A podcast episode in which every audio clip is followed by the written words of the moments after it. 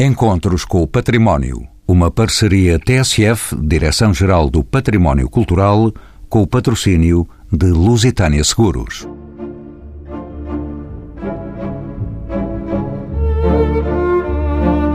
Saímos sob o sol escaldante deste outono sem margens, num território de planície longa e pela autoestrada do sul.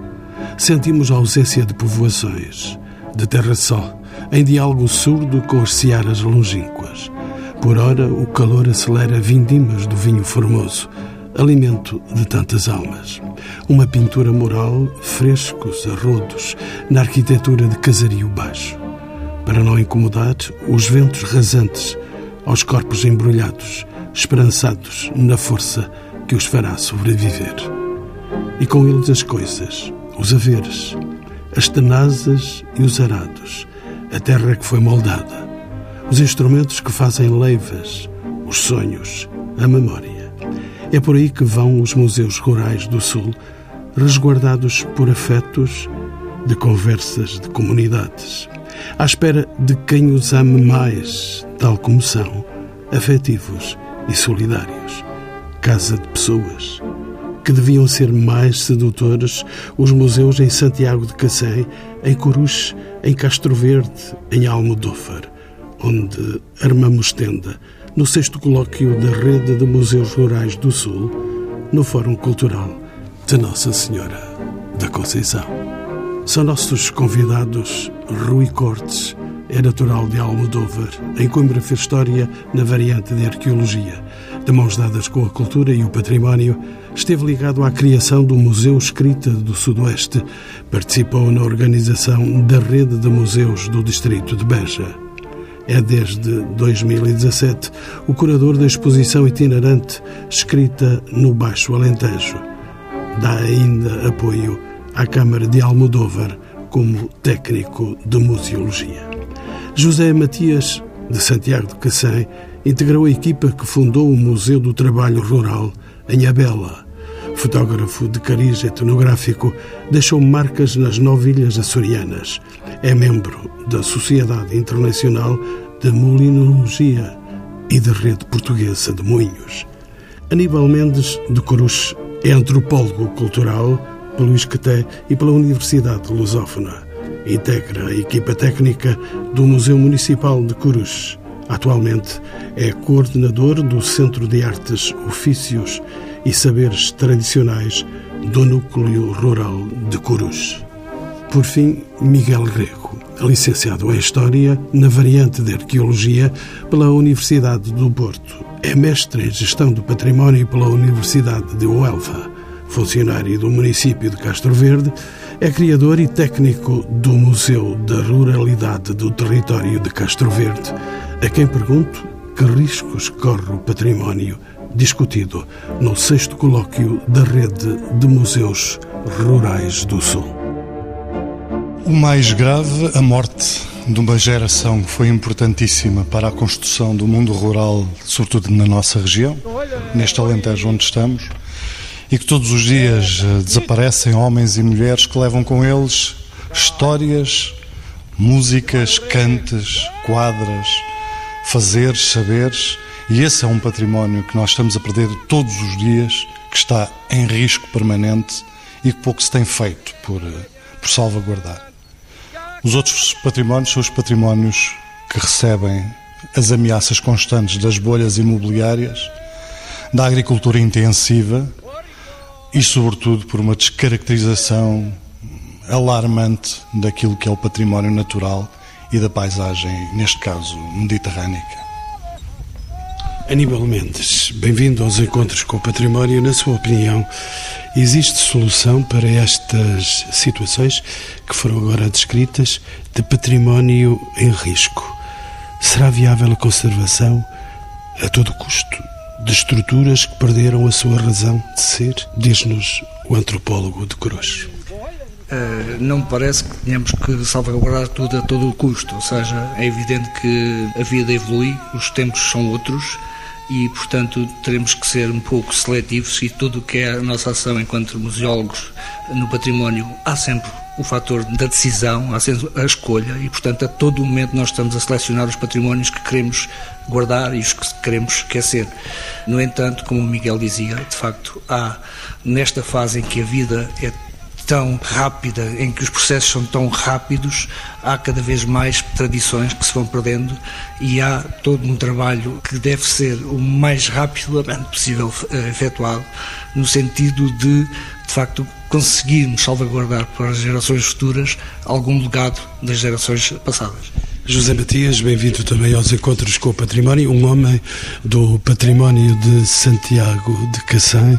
Como sabe, com a mecanização e a evolução das formas de produção e de exploração, o trabalho agrícola mudou drasticamente nas últimas décadas e com ele também os ritmos e as tradições ligadas ao mundo rural. De que forma pode um museu conservar a memória deste universo, José Matias? Eh, naturalmente, é precisamente porque nos últimos anos a nossa agricultura evoluiu drasticamente, e ainda bem que evoluiu, e esteve estagnada durante séculos e séculos, que nós temos que preservar efetivamente essas memórias. Nós, no Museu do Trabalho Rural, temos uma exposição dedicada ao trabalho na terra, ao ciclo dos cereais, e que, no fundo, é uma agricultura que se desenvolveu durante cerca de dois mil anos neste território, desde a romanização até os anos 50 do século XX. Isto mostra efetivamente o grande atraso a que a nossa agricultura esteve dotada, mas também, de certa forma, é graças a isso que estes valores patrimoniais chegaram aos nossos dias. Miguel Greco é o criador do Museu do Território de Castro Verde, como sabe também a criação de museus polinucleados, como o Museu de Corus e o Museu da Ruralidade em Castro Verde, parece ser uma das possibilidades de apresentação deste tipo de espólio. A que é que se deve a opção pela criação de vários polos distintos? Miguel Rego.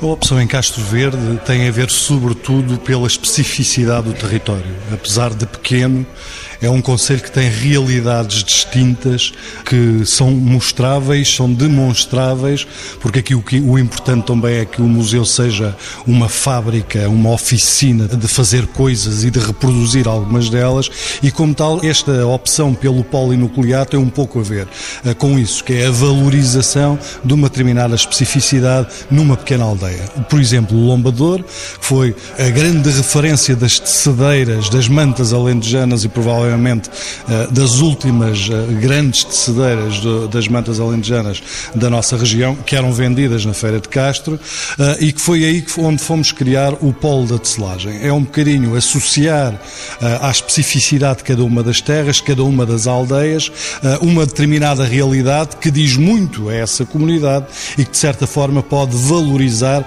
também aqui a questão da memória. E há um outro fator que é importante.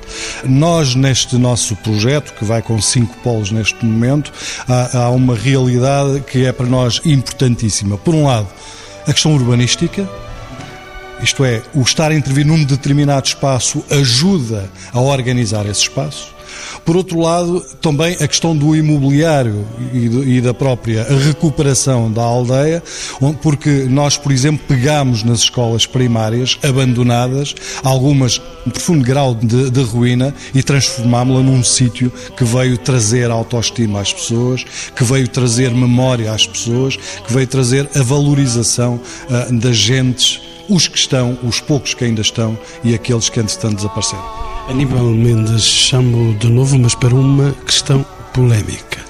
O Museu de Cruz, como sabe, integra, entre outros polos, o núcleo tauromáquico de Cruz.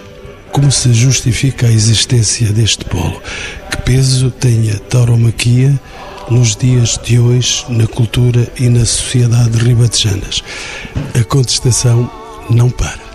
Sim, a contestação não para, porque estamos a falar de, dois mundos uh, diferentes. Estamos a falar do mundo rural e do mundo urbano, que são perfeitamente antagónicos, porque as vivências são totalmente contrárias. Não é? O Conselho de Cruz é um conselho com cerca de 1117 km, para ter, os ouvintes terem uma noção. Uh, todo o arquipélago da Madeira cabe integralmente no nosso território e ainda sobra muito espaço para mar. O que é que isto significa? Significa que temos grandes propriedades, grandes áreas de montado, onde a determinada altura, uh, há cerca de 200 anos atrás, os proprietários agrícolas, para além da exploração da herdade agrícola, começaram a introduzir uh, gado bravo vindo de Espanha. E com essa introdução de gado bravo começou-se a criar uma forte tradição uh, relacionada com a tauromaquia. E, portanto, a tauromaquia, a tal questão da polémica, tem a ver sobretudo com a questão do espetáculo tauromáquico, portanto com a corrida de touros, mas para nós uh, vale muito mais do que isso, vale muito mais por toda, todo o trabalho que há a priori que há antes da corrida de touros e, portanto, todas as profissões que estão associadas, todo o cuidar do, do, animal no campo e, portanto, é esse aspecto que, sobretudo, nós valorizamos em Cruz. Finalmente, Rui Cortes no programa, bem-vindo também, natural de Almodóvar, onde estamos a gravar este programa, no convento de Nossa Senhora da Conceição, agora também Centro Cultural de Almodóvar. A existência de numerosas ermidas com pintura mural, um pouco por todo o Alentejo, muitas abandonadas e acentuado estado de degradação, foi um dos casos debatidos durante este colóquio. Há salvação para estes imóveis, por vezes de surpreendente qualidade, ou teremos que nos render à evidência de que não é possível preservarmos tudo como saímos desta situação? Eu acho que hum, temos de atender tudo o que for possível e, portanto, o nosso objetivo tem de ser sempre com uma fasquia alta. Por exemplo, aqui em Almodóvar, o património religioso pertence à Diocese, às paróquias. E a Câmara, consciente da, da, importância desse património e que o património faz parte daqui do, do Conselho e hum, que é a única forma de realmente o salvaguardar, tem patrocinado as intervenções e há várias situações conseguidas, aqui nomeadamente na Igreja de Nossa Senhora da Conceição, na Igreja do Rosário. Agora, presentemente, portanto, tem, tem estado a decorrer uh, intervenção de conservação e restauro da Igreja da Graça de Padrões, eh, mas realmente não pode ser só a Câmara. Eh, e era bom que a própria Diocese também eh, pudesse intervir e pudesse dar esse contributo. É normal que as câmaras, estando no local e sintam um património de forma diferente, intervenham, mas tem de ir mais além, nomeadamente também o Estado. O Estado, a nível de MIDS, normalmente nos sítios mais pequenos. As grandes intervenções são feitas em núcleos urbanos grandes. E aí realmente há essa discrepância a nível de apoios. Esse necessário diálogo está a estabelecer-se? Eu, eu acho que deve haver alertas. Eu acho que ainda não se está a estabelecer, ou pelo menos não se está a afirmar de forma evidente e eficaz. Num, outro, outro aspecto, e hoje tivemos a oportunidade de assistir eh, no, no colóquio, há particulares também são detentores desse património. E o que acontece é que muitas vezes há uma demissão clara em relação ao restauro. Porque numa sociedade em que é, tudo visa ao lucro e tudo tem determinados objetivos muito ligados a essa parte financeira, o património é deixado uh, realmente ao abandono. Vimos vários casos. Aqui em Almodóvar, por exemplo, temos um caso que é uma igreja que foi registada, não estava registada e alguém viu ali essa lacuna e registou e agora está ao abandono. E é, um, é, é património classificado, ainda mais agravante. Pode ser que o eco das suas palavras gravadas, afinal, num convento, eh, possa vir a ser ouvido esse eco por alguém. Rui Cortes, deixe-me ainda saber, o Museu da Escrita do Sudoeste, instalado aqui em Almodóvar, eh, representa um caso à parte pela invulgaridade do espólio apresentado. Falamos de um museu temático dedicado a esta antiga forma de comunicação. Diga-me, como é que surgiu este museu tão estranho? Aparentemente. É um museu único eh, e realmente tem esse peso, essa particularidade e, hum, é, portanto, o museu surge aqui em Almodóvar porque a escrita do Sudoeste era pouco divulgada, poucos a estudavam, poucos se interessavam por ela, mesmo da área, da linguística e da, da arqueologia, e realmente verificou-se que, estando Almodóvar no centro desse fenómeno, aqui mais a sul do distrito de Peja, tanto que abrange aqui estes conselhos de Almodóvar, Ourique, Lolé e Silves como centro, e depois todos os conselhos em redor, era importante uh, assinalar esse marco tão importante e tão sui generis do nosso património. Realmente parece-me que os resultados têm sido positivos, cada vez há mais interesse e mais estudo sobre a escrita sudoeste. José Matias, volto à sua porta em Santiago de Cacém, se me permite. A realidade apresentada nestes museus rurais é ainda muito próxima de grande parte da população, conhecida e vivida pela população mais idosa. Qual é a adesão das comunidades locais a estes museus? Existem programas e atividades destinadas especificamente a estes habitantes? Uh, a adesão da, por parte dos visitantes é, é excepcional. Uh, no caso do Museu de Abela, que é uma freguesia. Disse excepcional? Excepcional, porque os abelenses, e a Abela é uma freguesia no interior do Conselho de Santiago Cacém, uma freguesia rural, uh, adotaram o museu como a sala de visitas, a sua sala de visitas. Ou seja, quando chegam familiares, quando chegam amigos, não saem dali certamente sem que eles os levem ao museu. E eles são os cicerones, precisamente porque uh, conhecem o mundo rural, conhecem... Amam o mundo rural? Amam o mundo rural, embora uh, esteja presente neles sempre alguma amargura, porque foi um tempo muito difícil, foram tempos complicados, tempos de fome, tempos de trabalho muito duro. Mas eles sentem no museu que o museu é, além de ser um espaço de salvaguarda da memória, é um espaço de homenagem a essa gente anónima que trabalhou aquelas terras, estas terras a sul durante séculos. E por isso eles têm um orgulho enorme nestes museus rurais. Rui Cortes, um historiador, eh, arqueólogo por Coimbra, como sabe, eh, a salvaguarda e conservação da arquitetura vernácula é hoje uma questão complexa. Que destino para moinhos, eh, zenhas, casas, os tradicionais montes, eh, estruturas de apoio agrícola como palheiros ou redis, que perderam a sua função. Como tratamos disto? É, é, realmente, ainda hoje, por acaso, na minha intervenção, fiquei muito desse lado, não é? Porque hum, é um património que se está a perder rapidamente. Uh, as ruínas estão uh, de forma acelerada a fazer com que realmente cada vez seja mais difícil recuperar muito desse património.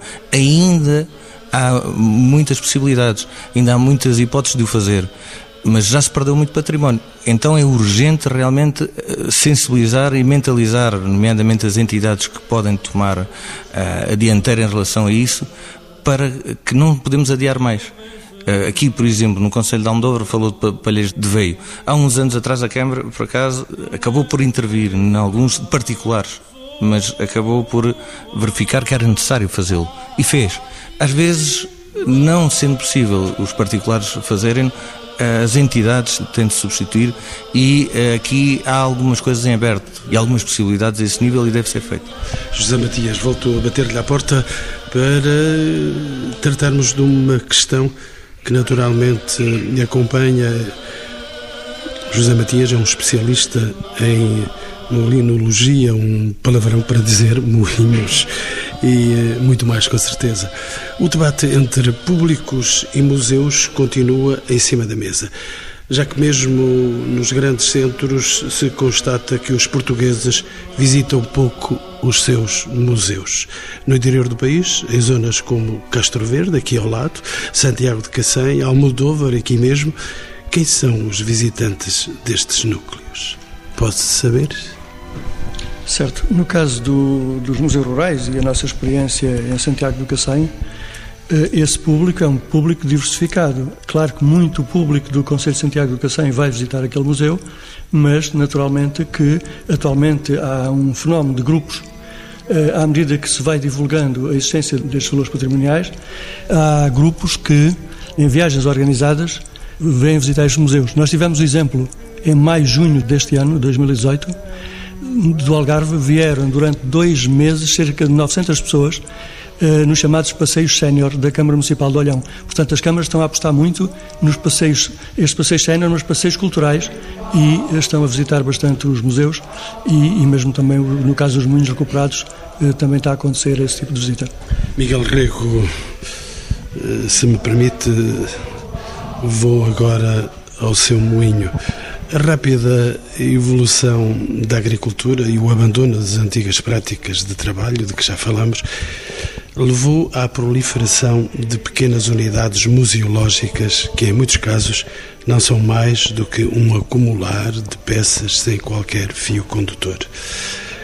Na sua opinião, Miguel Rico, justifica-se a existência destes museus informais? Qual é aqui o papel da rede de museus rurais do Sul e de que este colóquio foi expressão? Há, uma grande diferença quando estamos a falar destes museus rurais, porque, ao contrário dos museus, vamos lembrar, vamos falar, por exemplo, do Museu da Arte Antiga.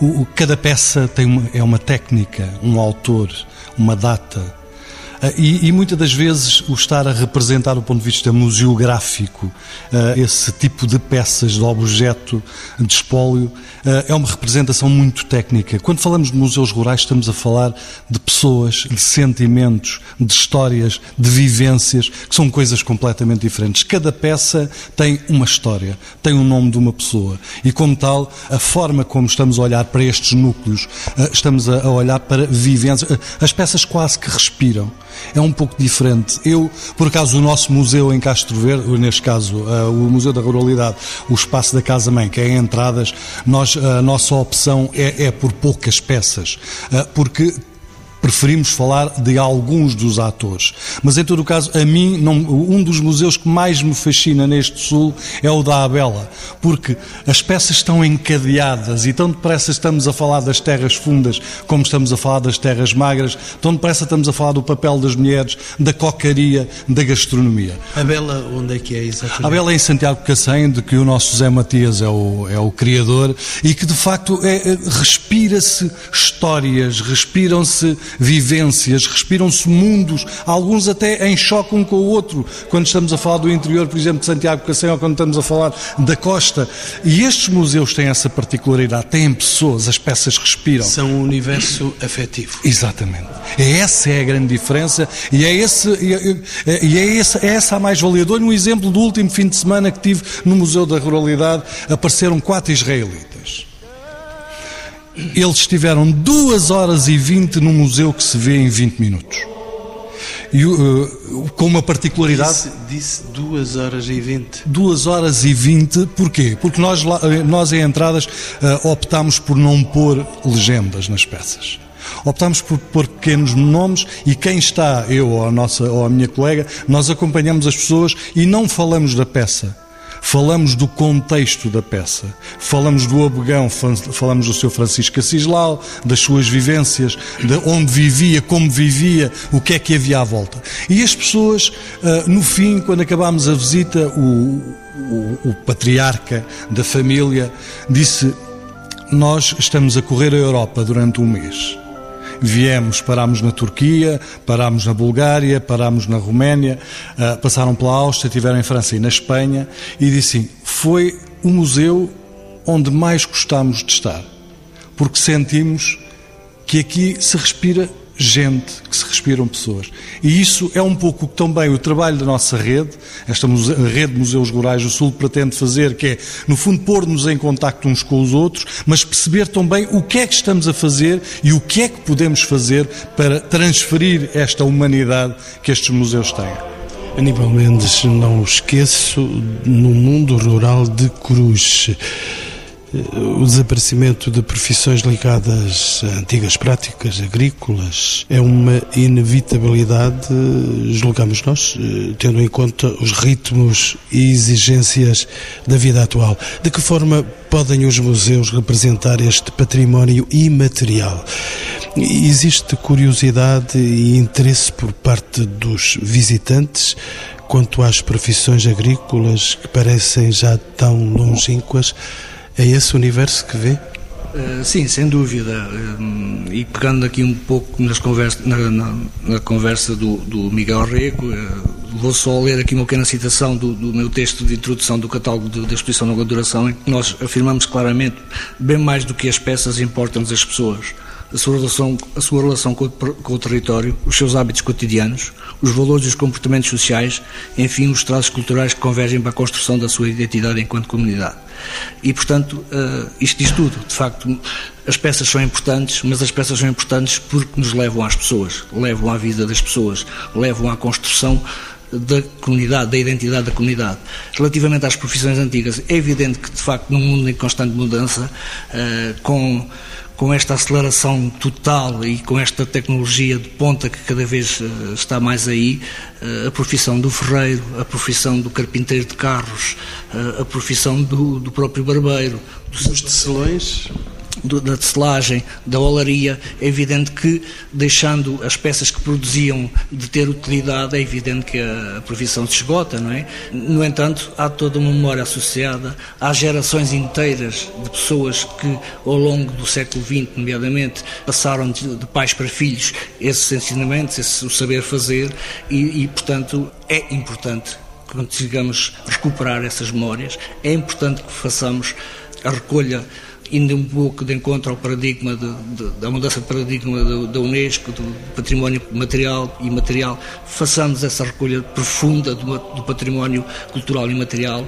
sem atenção uh, a pensar só no fado e nas questões, naquelas que dão muitas flores e que, e que mandamos foguetes todos, porque há muito património que é igualmente importante uh, para as comunidades locais, sem ter que ter a importância de âmbito nacional ou mundial. Portanto, as comunidades valem por si e nós temos que as valorizar por si mesmo. Aníbal Mendes, percebo que sente que os museus rurais eh, estão num universo não tão visto, não tão colocado em palco como muitos a nível nacional. Os museus rurais têm direito de vida. Completamente. Uh, nem têm que estar no mesmo patamar de museus nacionais, não é disso que se trata. O que se trata é de nós, reconhecidamente, ao uh, criarmos um projeto museológico, pensarmos no projeto enquanto uh, ao serviço da comunidade, da comunidade que serve. E é importante que a comunidade onde ele está inserido se reveja no, no museu e, portanto, que construa ativamente e participe ativamente. Daí que nós, por exemplo, no núcleo rural de Cruz, o que estamos a perspectivar é uma vivência constante da comunidade, ou seja, nós entendemos que só com a comunidade local a viver intensamente o museu é que ele poderá ser atrativo para a comunidade exterior. Portanto, prioritariamente pensamos para a comunidade e com a comunidade local. Depois, sim, virá a, a comunidade externa. E tem gente para fazer isso mesmo?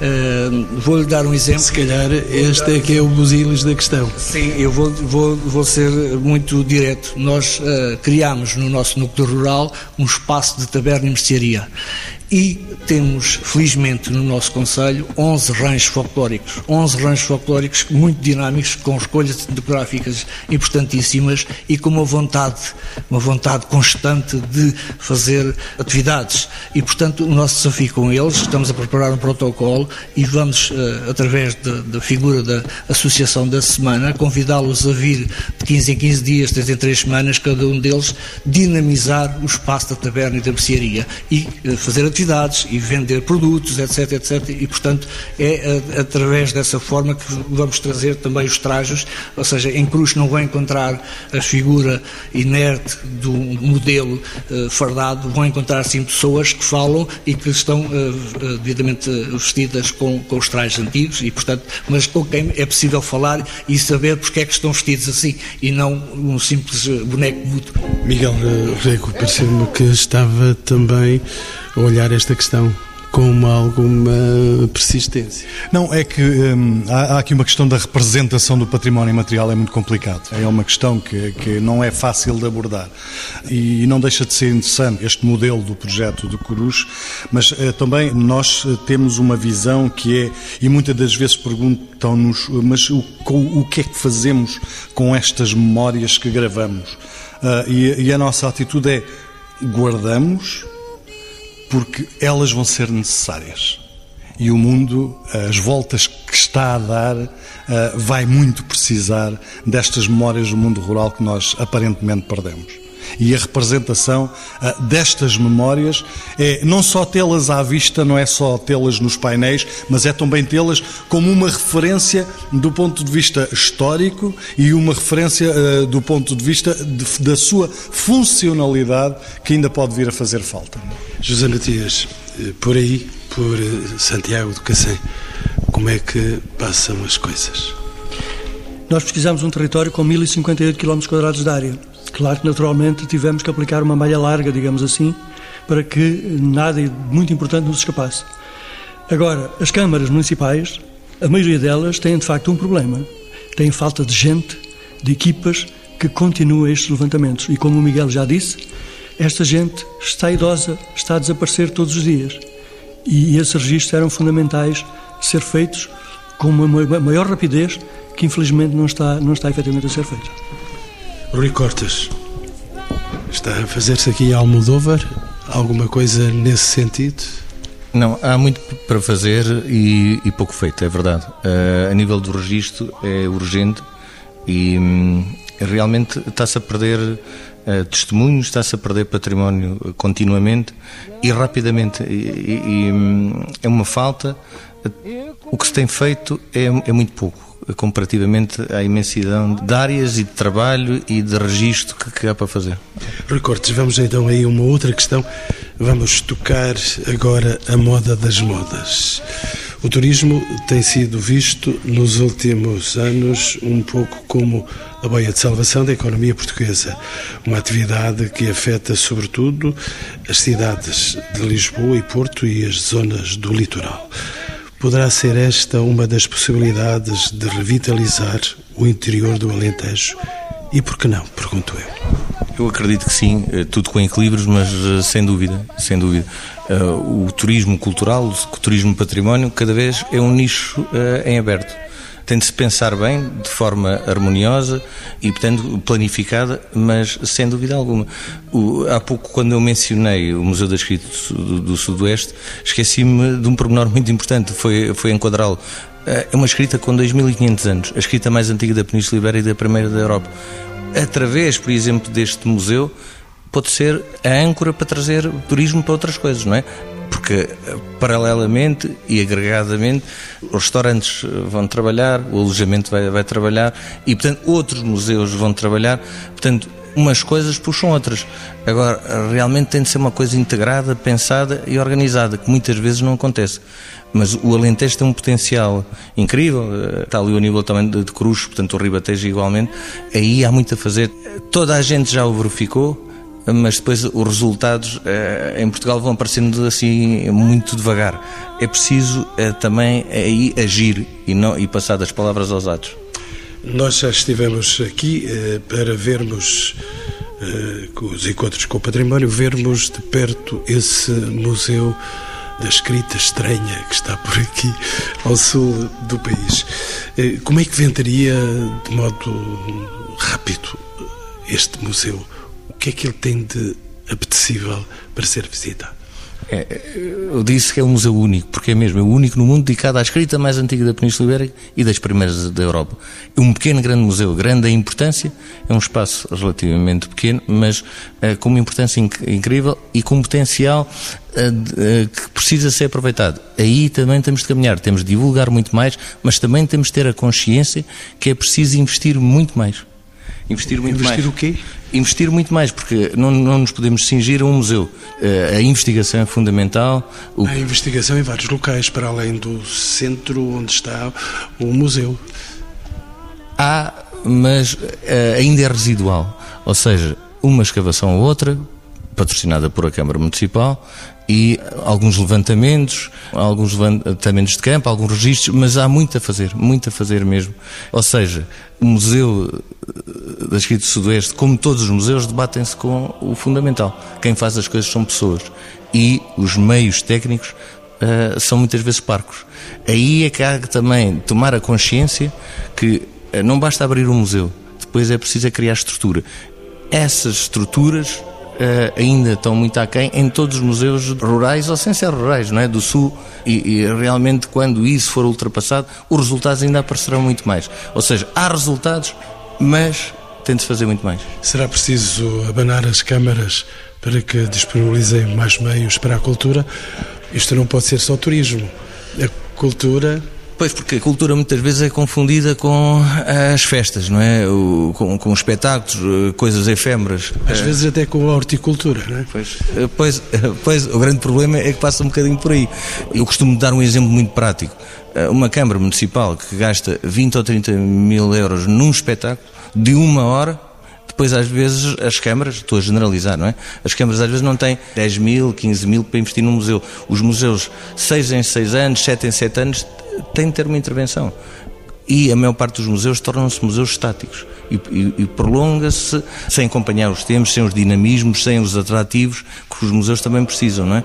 Sempre centrados no objeto, etc., mas, portanto, com renovação, com perspectivas, não é? Miguel Rico, penso que esta questão não lhe é alheia de todo. Não, porque e nós temos um exemplo particular aqui na nossa região que é Mértola. Porque nós, quando pensamos que numa região em profundo despovoamento, com o envelhecimento da população eh, como estava a acontecer, com eh, todas as crises que vieram, com, o problema da alteração da estrutura agrária, com a nossa entrada na União Europeia. Mértola, com o projeto cultural que foi criado em torno das questões do património cultural, em torno da arqueologia, transformou de facto aquele conselho, porque conseguiu manter gente nova, conseguiu uh, transformar uma coisa tão simples quanto esta, que era em 1978, quando começou o projeto Mértola, havia um restaurante em Mértola. Neste momento, só ligado, só, só ligado à restauração, há mais de 200 pessoas. E isto diz tudo, para além de que todos aqueles espaços museográficos e todo o projeto de museologia que foi construído leva àquela vila entre as 50 e as 60 mil pessoas por ano. E isto significa crescer, significa economia, dinheiro, significa trabalho para pessoas. Ao mesmo tempo, ao mesmo tempo que se está a pensar nisto, está a desenvolver-se um projeto de investigação. E é isso uh, que é importante perceber uh, quando estamos a falar em projetos culturais, muitas vezes virados apenas para o turismo. Não, a componente de investigação, a componente da mostra dos resultados científicos, a componente de mostrar o que é, uh, porque o turismo científico também é um nicho muito importante. As universidades, as universidades e muitas das vezes as universidades estrangeiras, os workshops de experimentação. Recordo-me há uns anos em torno da questão da taipa, que trazia gente de Itália, que trazia gente da Grécia. Uh, e tudo isto são componentes muito importantes ao nível do desenvolvimento das terras ligadas ao turismo cultural, ligadas à investigação, ligadas à construção, ao mesmo tempo da história e do devir dessa comunidade. E isto cria riqueza, mantém jovens, traz outras gentes, faz com que a comunidade não se feche dentro das suas. Uma última e única questão para os meus quatro convidados. Começo por si, Aníbal Mendes, o antropólogo cultural Luís Queté. Qual é a sua opinião? Marginalização ou revitalização do interior do país, pelo menos sem corrupção? Bom, isso é uma, uma velha história em Portugal, não é? Um, os territórios marginais, em Portugal e não só, mas em Portugal com, com a, agravante desde o 25 de Abril e com, parece que temos um país inclinado para o mar e qualquer dia cai tudo no mar, não é? Uh, anos e anos, décadas de desinvestimento no interior, uh, de desertificação, Uh, também ela muito à custa, evidentemente, da, da, evolução tecnológica, nomeadamente nos campos. Nós, inclusive, tratamos na exposição de longa duração esta questão central do rancho de gente às máquinas de mil braços, que tratamos de facto que os campos há décadas atrás estavam povoados, os montes das herdades estavam povoados, cada monte tinha uma igreja, tinha uma, uma escola, tinha uma mercearia, etc. Eh, as pessoas andavam em ranchos de casa para o trabalho, de trabalho para casa e todas as vivências eram assim construídas. hoje em dia passamos nos campos de cruz e vimos um operador dentro, em cima de um trator com ar-condicionado provavelmente ao telemóvel e, portanto, houve aqui uma mudança radical, não é? Eh, em toda a vida. Eh, de maneira que o interior. A agricultura, a chamada agricultura do burrinho, morreu definitivamente. Obviamente, claramente. Eh, aliás, em Portugal, digamos que com a entrada na, Comunidade Europeia e com a, a política agrícola comum, há de facto uma, um corte radical na, na, maneira de se fazer agricultura em Portugal e, portanto, por um lado potenciou-se os novos métodos agrícolas, as novas tecnologias, mas por outro lado, em termos eh, de população e das vivências rurais, é evidente que houve aqui um corte enorme e, portanto, há, há, um, há um, percurso que não volta mais. E toda a gente tem consciência disso, não é? Agora, o que é facto é que não houve medidas contrapostas, em, em, em contraciclo, para revitalizar o, o, interior do país e por isso é que nós assistimos, de facto, a cada vez mais uh, o crescimento urbano na, na zona costeira e, e o interior a ficar desertificado. José Matias, muito trabalhinho feito, imagino eu, em museologia e em museografia por Santiago. O que é que pensa desta dicotomia? Marginalizado o interior, revitalizar estas zonas é urgente? É urgente e queria referir a atitude de duas câmaras municipais. A Câmara Municipal de Santiago do Cacém e a Junta Freguesia da Bela em localizarem o Museu do Trabalho Rural não na sede do Conselho, mas numa freguesia do interior, e a Câmara Municipal de Castro Verde localizar o Museu da Ruralidade não na sede do Conselho, mas em entradas, uma freguesia rural também do interior. Isto é uma ajuda ao desenvolvimento do interior. Precisávamos era de muito mais atitudes a este nível, precisamente para que as pessoas procurassem esse interior. O caso da Abela nós temos entre mil e mil e cem visitantes ano. Essas pessoas que visitam o museu tomam um café, vão ao mini mercado, ajudam minimamente a economia local e ajudam também a divulgar esse interior e chamam mais gente. Rui Cortes, o homem que há pouco nos falava e nos convencia para visitarmos de novo a escrita do Sudoeste aqui em Almodóvar, como é que está a sentir este universo de interior, mais ou menos proscrito, de um, litoral mais ou menos acolhido? Há alguma tragédia a contar? Não, não. Eu, eu, sou otimista por natureza e eu acho que realmente. Então bati na porta certa. É, não, eu acho que nós, nós é que temos, estamos cá e os que gostamos de estar cá é que temos de dar o, exemplo e cativar os outros a vir cá a vários níveis, vir visitar-nos, mas não só. Não é? Uh, aí as próprias câmaras municipais têm de ter estratégias de comunicação, têm de ser atrativas, têm de criar hipóteses de investimento e, portanto, não ficarmos também sempre agarrados ao, ao chorar, não é? Uh, sobre o leite derramado e sobre as, as angústias e sobre as coisas. Pelo contrário, é verdade que os vários governos esquecem muitas vezes o interior, porque muitas vezes o interior só serve nas alturas das eleições para propagandear os investimentos que poderão vir, não é? As coisas, as salvadoras. Mas eu, eu acredito que é bom nós chamarmos a atenção. Bom, é preciso investir em todo o país, ter essa atenção, mas os que estão cá também acreditarem e lutarem porque, porque as coisas surjam, não é? Não podemos também só estar à espera. Agora, eu acredito e vejo, eh, tenho em mente que poderá haver boas perspectivas. E esta parte da cultura, a museologia, o património, eh, tem muito para dar também a essa atração e para trazer cá mais pessoas. Miguel Rego, com a arqueologia às costas, por tantos sítios por onde andou, marginalizado o interior, revitalizado, essa é a proposta final que se poderá desejar depois desta nossa conversa. Sim, se bem que não passa só a questão da cultura, o revitalizar o interior. É uma das componentes, mas tem que haver, de facto, do ponto de vista estratégico, um olhar um bocadinho diferente. Eh, eu vou só dar este exemplo que ajudará muito bem os ouvintes a perceber como é que tudo isto passa por uma estratégia do Poder Central para perceber que é muito fácil eh, regenerar este interior e repovoá-lo. Nós temos uma das maiores minas da Europa que está entre Castro Verde e Almodóvar, numa das maiores minas da Europa em cobre.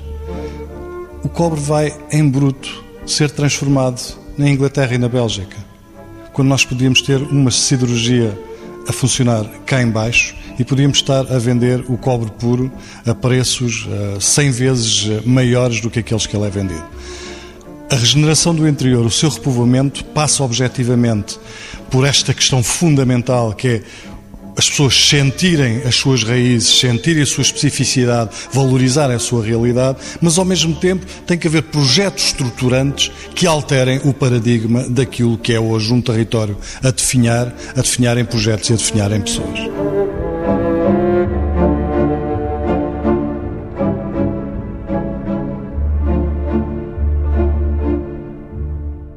Encontros com o património. Uma parceria TSF, Direção-Geral do Património Cultural, com o patrocínio de Lusitânia Seguros.